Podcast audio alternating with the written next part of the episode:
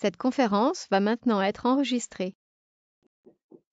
Bonjour Madame Saal. Euh, dans le cadre de cette journée euh, consacrée à la santé au travail euh, que nous organisons à Biarritz, vous avez bien voulu répondre à, nos questions. Je vous en remercie. elles sont au nombre de cinq et donc voilà, je vais vous les, poser. Euh, à propos de votre euh,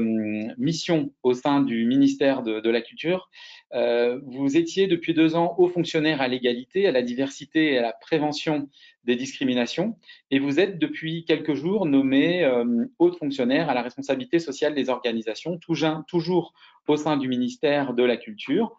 En quoi consistait votre euh, fonction jusque-là et quel est désormais euh, le périmètre de vos nouvelles fonctions? Euh, Quel est le sens de cet élargissement de votre périmètre, s'il vous plaît? Alors, d'abord, bonjour à vous et à celles et à ceux qui m'entendront et merci beaucoup de m'avoir offert l'opportunité formidable de m'exprimer à l'occasion de, l'événement que vous organisez. Pour répondre à cette première question, finalement, quelques éléments assez simple. En effet, la dénomination de mes fonctions vient d'être modifiée, puisque quand on parle de responsabilité sociale des organisations, de même que quand on parle de responsabilité sociale des entreprises, RSO ou RSE, qui sont maintenant des sigles qui sont un peu entrés dans le vocabulaire courant, on parle finalement à la fois des sujets que je traite depuis maintenant euh, un peu plus de trois ans, la prévention des discriminations au sens large,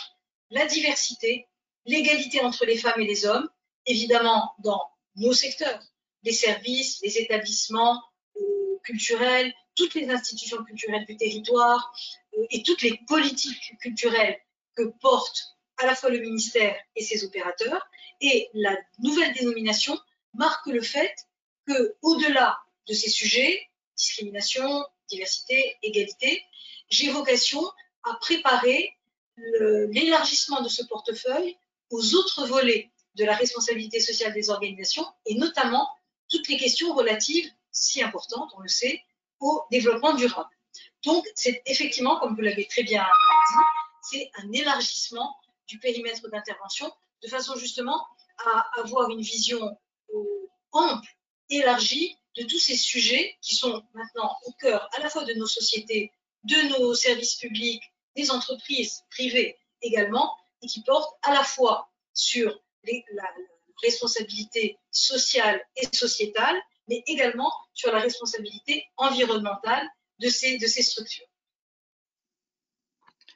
Très bien, merci. Alors justement, s'agissant plus particulièrement de l'implication du, ministère de la Culture sur ces sujets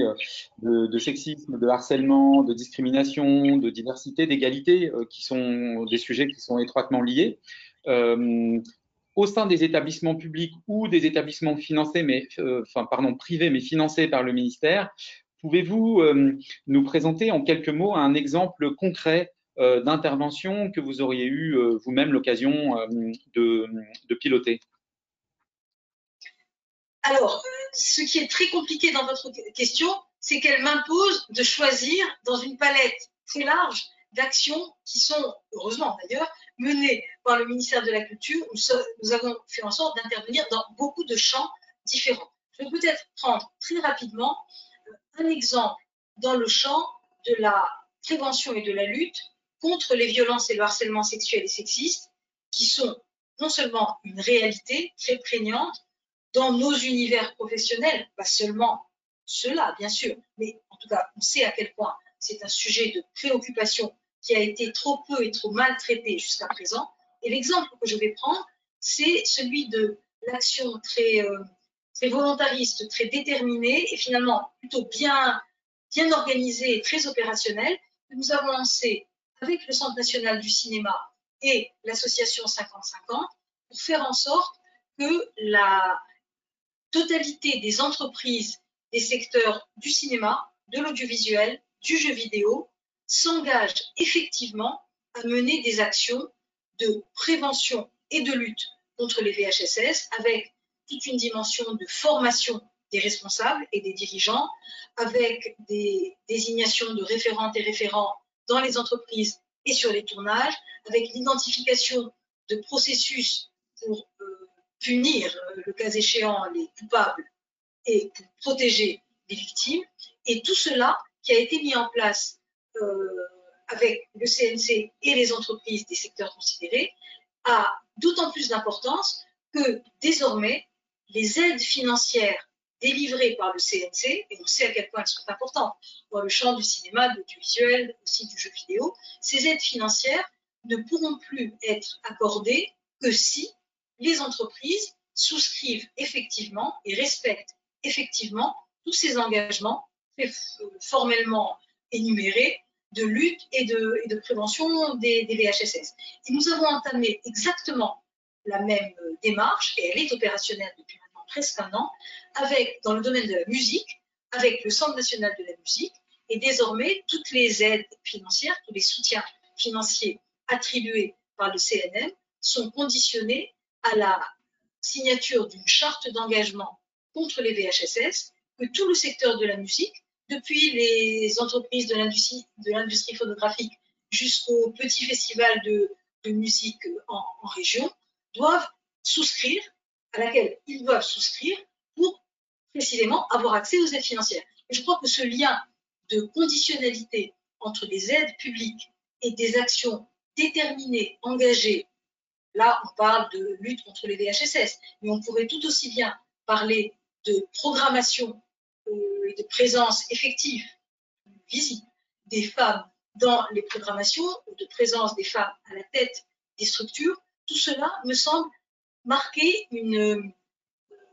non pas une rupture, le terme serait peut-être excessif, mais en tout cas une inflexion extrêmement significative. Faire de grands discours sur l'égalité, on en a fait beaucoup pendant des décennies et ça n'a malheureusement pas changé la donne de, des inégalités. Et donc aujourd'hui, et le ministère de la Culture prouve, je l'espère en tout cas, tous les jours, nous sommes dans l'action et dans la réalité concrète. Eh bien, merci parce que du coup, je rebondis sur euh, euh, ces derniers propos, c'est-à-dire que euh, vous qui suivez ces sujets un peu partout en France et qui, du coup, avez la possibilité de, voir comment ces, ces, ces progrès peuvent apparaître. à quel endroit est-ce que vous avez pu véritablement vérifier que les actions que vous portez, cette conditionnalité, euh, la pédagogie, euh, mais aussi à certains endroits peut-être d'autres démarches, processus de travail, à quel endroit véritablement vous avez pu observer un, changement profond et à quoi est-ce que vous liez ces, progrès? C'est-à-dire, est-ce que, à votre avis, ils sont plutôt à mettre du côté de l'évolution de la loi ou est-ce que euh, est-ce que c'est un changement de mentalité qui est une sorte comme ça de mouvement de fond euh, euh, qui, qui, se met actuellement en place? Ou est-ce que c'est plutôt une prise de conscience qui fait que du côté des, des, des opérateurs comme la médecine du travail, comme le CMB santé qui vient de changer de nom qui s'appelle Tali Santé ou les organismes de formation Est-ce que c'est ces organismes-là qui maintenant sont peut-être plus à même de faire changer les, mentalités et les, comportements Ou est-ce qu'encore euh, peut-être euh, euh, ces progrès sont-ils liés à l'amélioration du dialogue social au sein des organisations peut-être même la formation des dirigeants, ou est-ce que c'est un petit peu tout ça De là où vous êtes, qui est un remarquable endroit d'observation et en même temps d'action, comment est-ce que vous voyez ces progrès À quoi, à votre avis, sont-ils liés? Écoutez, moi, il me semble que tous les acteurs, toutes les actrices, toutes les structures qui opèrent dans, dans, dans, ce champ, à la fois de la santé au travail, euh, les, les, organisations syndicales qui représentent les personnels ont un rôle absolument fondamental à jouer et je crois vraiment qu'elles le jouent très bien. D'autre part, l'arsenal législatif et réglementaire, il existe. Il existe dans notre pays, il existe depuis longtemps. Simplement, ce qu'on a constaté trop longtemps, à la fois dans la sphère politique, dans la sphère économique, dans la sphère culturelle, qui est celle dont, je m'occupe, c'est que les textes, bien que existants et très clairs, notamment par exemple sur l'égalité salariale entre les femmes et les hommes, n'étaient pas appliqués avec toute la rigueur et l'effectivité nécessaire. Et c'est à ça, finalement, que nous nous attelons en faisant en sorte de faire euh, converger la loi, le droit et les faits, la réalité quotidienne que connaissent les femmes dans l'exercice de leur activité professionnelle. Alors, les progrès, effectivement, sont également liés, vous l'avez très bien dit, à une évolution sociétale profonde. Alors, évidemment, les derniers événements euh, qui se sont produits, notamment au travers du mouvement MeToo, au travers de la prise de parole de beaucoup de femmes qui ont dit la réalité des, des violences, du harcèlement qu'elles subissaient, tout cela a joué aussi un rôle déclencheur et vraisemblablement accélérateur. Et ce qu'il nous faut euh, garantir aujourd'hui, c'est que ce mouvement s'inscrive dans la durée. Alors, les progrès réalisés, ils se manifestent finalement de façon assez euh, mesurable. Et c'est ça finalement ce qui m'intéresse, c'est que nous puissions, encore une fois, au-delà des prises de parole, des bonnes intentions, des beaux discours, mais qui finalement ne, changent pas forcément la réalité quotidienne, c'est de pouvoir mesurer, de pouvoir compter. Nous avons au ministère de la Culture, et depuis maintenant presque dix ans, puisqu'il fêtera son anniversaire l'année prochaine, un observatoire de l'égalité entre les femmes et les hommes dans la culture et la communication, qui est un document qui paraît chaque année en mars et qui, au travers de pas loin de 80 tableaux dans différents secteurs d'activité, donne les chiffres, mesure, compte, quantifie la présence des femmes. Et c'est ça qui est très intéressant, puisque pendant très longtemps, en tout cas depuis la création de l'Observatoire en 2013 jusqu'en 2016-2017, on a constaté année après année que les tableaux reflétaient des inégalités persistantes et que finalement ces chiffres n'évoluaient pas. Contrairement à ceux qui avaient tendance à considérer que le progrès vers l'égalité se réaliserait de manière fluide, continue, harmonieuse, fallait sans laisser le temps, ben, en réalité pas du tout s'il n'y a pas d'action déterminée et de politique euh, réellement euh, audacieuse et incitative, passant par des quotas, passant par l'égaconditionnalité que je mentionnais tout à l'heure, parfois on risquait d'attendre encore quelques euh, décennies, peut-être plus, pour atteindre enfin un équilibre, voire la parité. Et donc, là, les progrès ils se sont mesurés finalement au cours des toutes dernières années Grâce à cet euh, observatoire, nous avons pu voir, par exemple, en matière de nomination des femmes à la tête des structures, à des postes de responsabilité, on a franchi un pas considérable. Je vais vous en donner trois exemples. Le premier, à la tête des directions régionales des affaires culturelles. Il y a encore quatre ans, les femmes directrices régionales des affaires culturelles étaient euh, représentées, moins du tiers des DRAC. Aujourd'hui, nous avons dépassé 40%. On est à 42% de femmes DRAC. Pareil, à la tête des établissements publics qui dépendent directement du ministère de la Culture. Nous étions à également un petit tiers d'établissements publics dirigés par des femmes. Aujourd'hui, là encore, et en peu de temps, hein, en trois ans, nous avons dépassé 40%. On est à 43% et la feuille de route égalité du ministère prévoit que nous devrions